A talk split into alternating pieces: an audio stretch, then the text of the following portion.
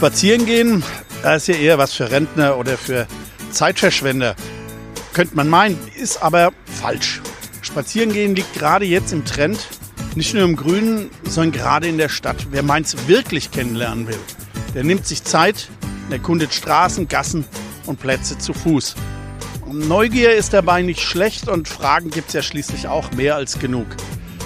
Die beantwortet die AZ-Serie Stadtspaziergang jede Woche. Jede Woche wird eine andere Straße vorgestellt mit ihrer Geschichte und ihren Geschichten aus guten und aus bösen Zeiten. Warum Mainz so aussieht, wie es heute aussieht? Die Stadtspaziergänge erzählen es. Und jetzt gibt es das Ganze auch als Hörspaziergang. Und noch ein kurzer technischer Hinweis. Der Hörspaziergang kann jederzeit auch gestoppt werden. Hallo und willkommen zur neuen und 17. Folge der Hörspaziergänge durch Mainz. Unser Podcast folgt der Serie Mainzer Stadtspaziergänge der Allgemeinen Zeitung. Mein Name ist Michael Bermeitinger, AZ-Redakteur und der Autor der Serie. Bei unserer aktuellen Ausgabe drehen wir eine kurze Runde in der Neustadt rund um den Bahnhof. Wegen des kalten Wetters keine lange Tour, aber es gibt viel zu erzählen. Es geht um den einstigen Glanz der Eisenbahn, um Luxushotels und Luxusautos, um zwei Verbrechen und um einen Täter, der auch in Donald Trumps Leben eine Rolle spielt.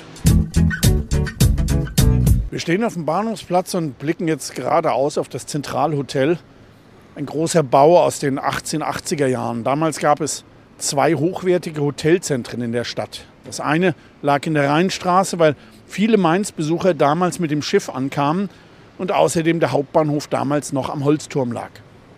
Als aber die Eisenbahn von der Rheinstraße hier auf die heutige Strecke verlegt wurde, entstand hier im Halbrund des Bahnhofsplatzes ein großes Zentrum mit Gaststätten und Hotels. Alles nobel, alles prächtig und das erste Haus am Platz, wie man damals sagte, das war hier das Zentralhotel, das heutige AC-Hotel. 4,50 Mark kostete vom Ersten Weltkrieg die Übernachtung. Nirgendwo nächtigte man in Mainz damals teurer. Insgesamt gab es damals in der Bahnhofsgegend bis zum Münsterplatz elf Hotels. Einige gingen schon in den 30ern ein, der Rest versank dann später im Bombenhagel. Eines der wenigen Häuser, das überlebte, war das Zentralhotel, das bald wieder eine der Mainzer Top-Adressen war. Wenn Stars in den 50ern in Mainz auftraten, dann stiegen sie hier ab und dann musste nachts um zwei nochmal groß aufgetischt werden, oft mit Champagner und Kaviar wie mir einmal ein alter Koch erzählt hat. Spätestens als 1968 aber das Hilton eröffnete, waren die guten Zeiten vorbei. Das Zentralhotel kam immer mehr runter, dann war es jahrzehntelang geschlossen, bis es vor einigen Jahren saniert wurde.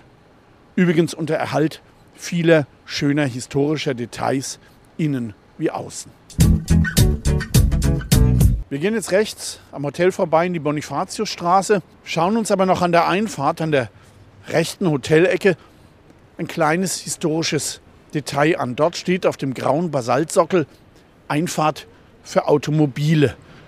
Das stammt aus jener Zeit, als nur die allerwenigsten Gäste mit dem Auto reisten, die aber sehr wohlhabend waren und Wert auf Automobilservice nach der Fahrt legten, reinigen, nachsehen, abschmieren, alles, was damals dazugehörte. Wir schlendern jetzt die Bonifatiusstraße entlang, bleiben am Ende vor dem Kirchturm stehen. Rechts von uns war einst das Hotel Mira vom Krieg der Bayerische Hof und in der Einfahrt links daneben finden sich einige Reliefs der alten Kaiserbrücke. Wenn die Einfahrt auf ist, einfach mal reinschauen. Warum ausgerechnet hier? Dazu erzähle ich später mehr. Links von uns hinter dem Parkplatz vom Rewe, da gibt es noch ein kurzes Reststück der Erdtalstraße, die früher diagonal zum Bonifatiusplatz führte. In dieser Straße gab es am 13. September 1941 beim ersten größeren Nachtangriff die ersten Mainzer Bombentoten. 14 Menschen starben hier bei einem Volltreffer. Bei den späteren Angriffen wurde dann praktisch das ganze Häuserkarree zerstört. Nach dem Krieg war hier jahrzehntelang ein großer Parkplatz gerne genutzt von Pendlern, die dann weiter mit dem Zug nach Frankfurt wollten, bis ein Investor auf die Idee kam, hier die riesigen Doppeltürme hinzustellen. Der Protest war bei den Bürgern hier im Viertel groß, aber wie so oft damals winkte die Stadt das Projekt durch. Es wurden zwar Anhörungen einberufen, aber die Neustadt hatte damals keinen Anwalt. Also wurden die beiden Vertreter des Brutalismus hier einfach hochgezogen. Wir bleiben mal ganz kurz stehen und schauen hoch. Es sind 24 Stockwerke über je 94,7 Meter, gebaut aus 7000 Kubikmetern Stahlbeton, 1000 Tonnen Stahl und Unmengen an Glas und Aluminium. Zwei Kolosse, aber die Bedenken der Bürgerinitiative, die damals eine Verschattung der ganzen Umgebung durch die Türme fürchteten, die wurden rasch zur Seite gewischt. Wir bleiben noch einen Moment stehen und halten kurz inne in die Gegend hier rund um die Bonifatiustürme. Das ist auch ein Ort des Verbrechens. Damit meine ich jetzt nicht das optische Verbrechen dieser Türme, sondern wirklich zwei strafrechtlich relevante Taten. Und von einem will ich jetzt kurz erzählen, während wir weiter zur Kirche schlendern und dann dort stehen bleiben.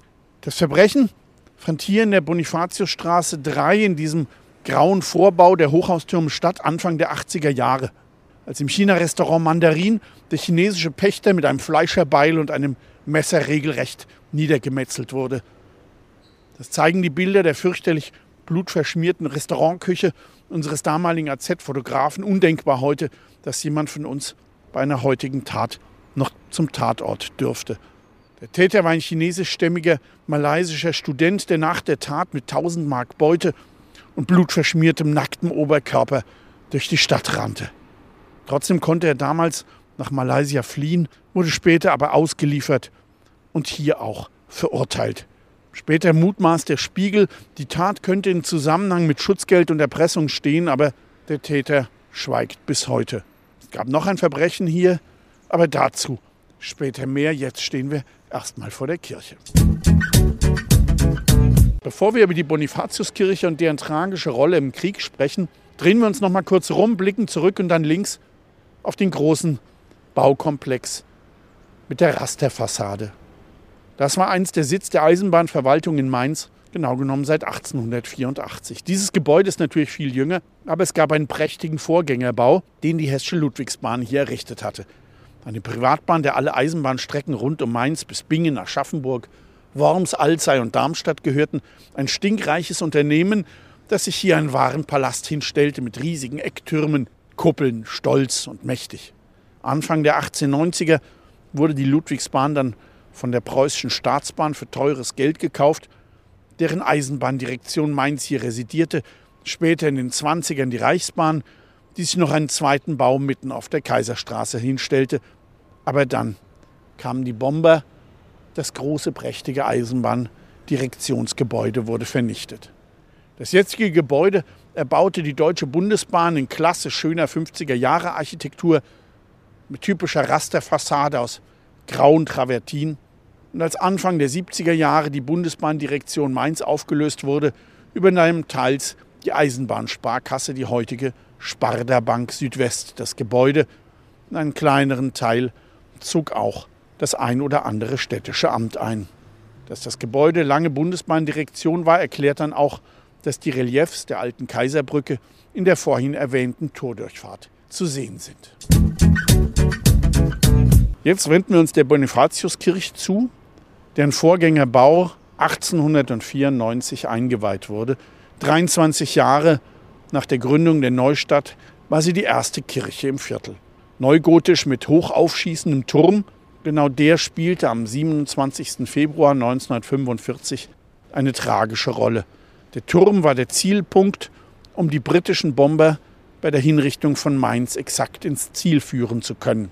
Wenige Minuten vor halb fünf Uhr an jenem bedeckten Wintertag setzten hochfliegende Moskitobomber über der Kirche ihre Leuchtkaskaden, rote und grüne Zielmarkierungen ab.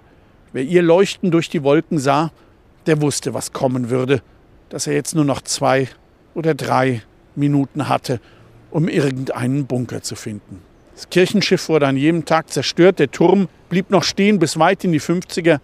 Dann wurde er wegen Baufälligkeit abgetragen und ein neuer Turm, der zum längst neu erbauten Langbau passte, wurde hier hingestellt. Wir gehen nun rechts an der Kirche vorbei zur Bobstraße, sehen auf der anderen Straßenseite einige mehr oder minder unauffällige 60er Jahre Bauten. die aber hinwegtäuschen über den früheren hochherrschaftlichen Charakter des einstigen Kirchplatzes. Hier standen hübsche Stadtvillen, so etwa die Nummer 6, in die 1900 Direktor Zuckmeier von der Nackenheimer Kapselfabrik einzieht. Hier wächst also der Schriftsteller und Dramaturg Karl Zuckmeier auf, später berühmt durch Werke wie Der fröhliche Weinberg, der Hauptmann von Köpenick, des Teufels General oder auch die Fastnachtsbeichte. Sein älterer Bruder, der Komponist Eduard Zuckmeier, wird zwar nicht so berühmt wie der Schriftsteller, hat aber in der Türkei, seinem späteren Exil, auch heute noch einen glänzenden Ruf als Begründer der türkischen Musikpädagogik. An der Ecke zur Bobstraße bleiben wir stehen und verschaffen uns erstmal einen kurzen Überblick. Wir stehen jetzt an der Ecke vom Bonifatiusplatz zur Bobstraße, blicken kurz die Straße entlang, der man heute in keinster Weise mehr ansieht, dass sie einst, zumindest nicht am Anfang, eine Straße des sehr gehobenen Bürgertums war. Sie wurde einst gesäumt von Bauten im Gründerzeit und im überbordenden wilhelminischen Stil und alle Gebäude mussten einst Vorgärten haben im Straßenzug, sind aber nur noch einige wenige erhalten. Wir wenden uns jetzt nach links und schlendern ein Stück weit die Bobstraße entlang. Dieses Eckhaus, vor dem wir stehen, gibt eine leichte Ahnung des Baustils in diesem Abschnitt. In diesem Teil der Straße leben Professoren, Privatiers, also Menschen, die von ihrem Vermögen leben, allerdings meist in der Bell-Etage und im zweiten Obergeschoss, während in den oberen Stockwerken bis zum Dach auch Mainzer mit einfacheren Berufen leben. Handwerksgesellen, Lokführer, Schutzleute, Rangierer, Schneiderinnen. Es ist eine soziale Durchmischung, die in den gentrifizierten Straßen und Häusern der Neustadt heute völlig undenkbar wäre. Da bleiben die besseren Kreise lieber unter sich. Außer dem Eckhaus zum Bonifatiusplatz ist in der Straße recht wenig erhalten. Die Neubauten sind im schlichten grauen Wohnblockstil der 50er und 60er Jahre gehalten. Wir laufen noch ein Stück weiter bis zur Einmündung der Frauenlobstraße und schauen uns hier die etwas schmucklosen Fassaden der 50er und 60er Jahre an. Es ist ja nur wenig übrig geblieben aus der Vorkriegszeit. Der Aufbau geht nach dem Krieg hier ziemlich schleppend voran. Nach zehn Jahren nach Kriegsende sind mehr als ein Viertel der Häuser noch nicht wieder aufgebaut. Die Achse, die in ihrer Gradlinigkeit und mit ihrer, wenn wir uns umdrehen, Blickrichtung zum Dom die Handschrift des Neustadtplaners Kreisig trug, war von Anfang an als wichtige Verkehrsachse geplant. Und ab 1904 diente sie auch der neuen elektrischen Straßenbahn. Die Strecke begann am Neubrunnenplatz, führte zum Kaiser-Wilhelm-Ring und weiter nach Mombach. Erst 1930 wurde die Strecke stillgelegt. Als Achse für den Autoverkehr blieb sie lange wichtig, allerdings in den letzten Jahren eher für den Binnenverkehr der Neustadt. Apropos Auto, ausgerechnet hier in der schmucklosen Bobstraße, weiter oben in der Nummer 46, gab es in den ersten Nachkriegsjahrzehnten eine der exklusivsten deutschen Autovermietungen. Der Autoverleih Weinl bot mit dem Mercedes 300 jenen Wagen damals an, in dem auch Bundespräsident Heuss oder auch Bundeskanzler Adenauer chauffiert wurden. Und ab 1965 war Weinl außer dem Stuttgarter Werk selbst der einzige deutsche Autovermieter, der die Staatskarosse Mercedes 600 im Programm hatte. Besondere Spezialität Weinels, er kutschierte in seinen Wagen reiche Ausländer aus Übersee mit einer Art Straßenkreuzfahrt quer durch Europa. Auch gebildete Studenten durften diesen ganz gut bezahlten Job übernehmen. Im selben Haus fand sich noch ein weiteres exklusives Unternehmen, das man aber auch an einer nobleren Adresse vermutet hätte. Die Konzertagentur Drisser und Fair, die immerhin Künstler wie Herbert von Karajan oder Gidon Krämer und weitere prominente Namen der Klassik damals nach Mainz geholt hat. Das war bis Ende der 70er Jahre. Bei unserer kleinen Runde biegen wir nun nach links in die Frauenlobstraße ein und gehen weiter bis zur nächsten Straßenecke, bis zur Rabanusstraße. Die Frauenlobstraße ist nach der Wallaustraße in der Rheinallee die drittlängste Straße der Neustadt und vor dem Ersten Weltkrieg mit 2500 Bewohnern nach der Wallaustraße und dem Kaiser-Wilhelm-Ring die am dichtest besiedelte Straße des Viertels. Unscheinbare Straße und trotzdem war Anfang der 80er hier ein richtiger Hotspot Denn in dem etwas unansehnlichen 70er-Jahre-Bau links von uns, das ist das einstige Hotel Grünewald, da gab es Anfang der 80er eine der ersten, auf jeden Fall, aber der größte Mainzer Videoverleih damals. Videothek nannte man das, kennt man heute kaum noch, aber damals waren Kaufvideos, egal ob im Format Video 2000, Beta oder VHS, sündhaft teuer, weshalb man sich die Filme auslieh. Aber auch das war wegen horrender Mitgliedsgebühren, gerade hier bei diesem Videoverleih und auch den hohen Kautionen, die man aufbringen musste, um sich ein Video auszuleihen, wahrlich kein billiger Spaß. Auf jeden Fall war damals die Straße hier voll, gerade am Wochenende, weil halb Mainz sich hier Filme auslieh.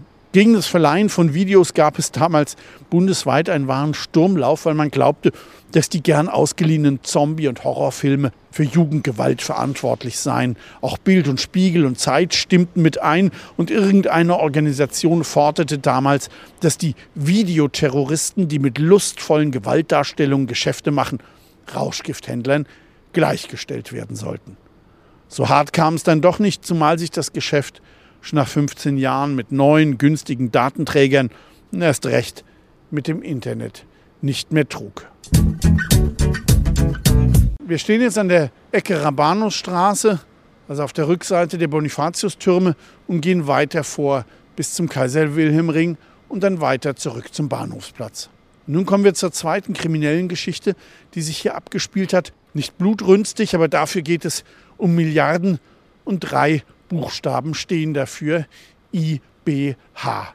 Die Abkürzung steht für International Baumaschinen Holding und sie prangte Ende der 70er ganz oben an einem der Türme von weithin sichtbar. Der Unternehmer Horst-Dieter E. hatte die Firma 1975 gegründet und bis zum Ende des Jahrzehnts stieg die IBH zum Milliardenkonzern mit 18.000 Mitarbeitern weltweit auf. Eine gigantische Erfolgsgeschichte und E. wurde auch in der Mainzer Gesellschaft entsprechend gefeiert und hofiert. Doch schon in den 80ern endete alles in einer Milliardenpleite und vor Gericht. Die drei Buchstaben IBH wurden bald von den Bonifatiustürmen wieder abmontiert und der Unternehmer verschwand nach sechseinhalb Jahren Gefängnis in die USA. Dort legte er eine famose zweite Karriere als Inhaber einer Modelagentur hin, hatte unter anderem ein Model namens Melania unter Vertrag, die er dann mit einem gewissen Donald Trump bekannt machte. Der Rest dürfte allgemein bekannt sein.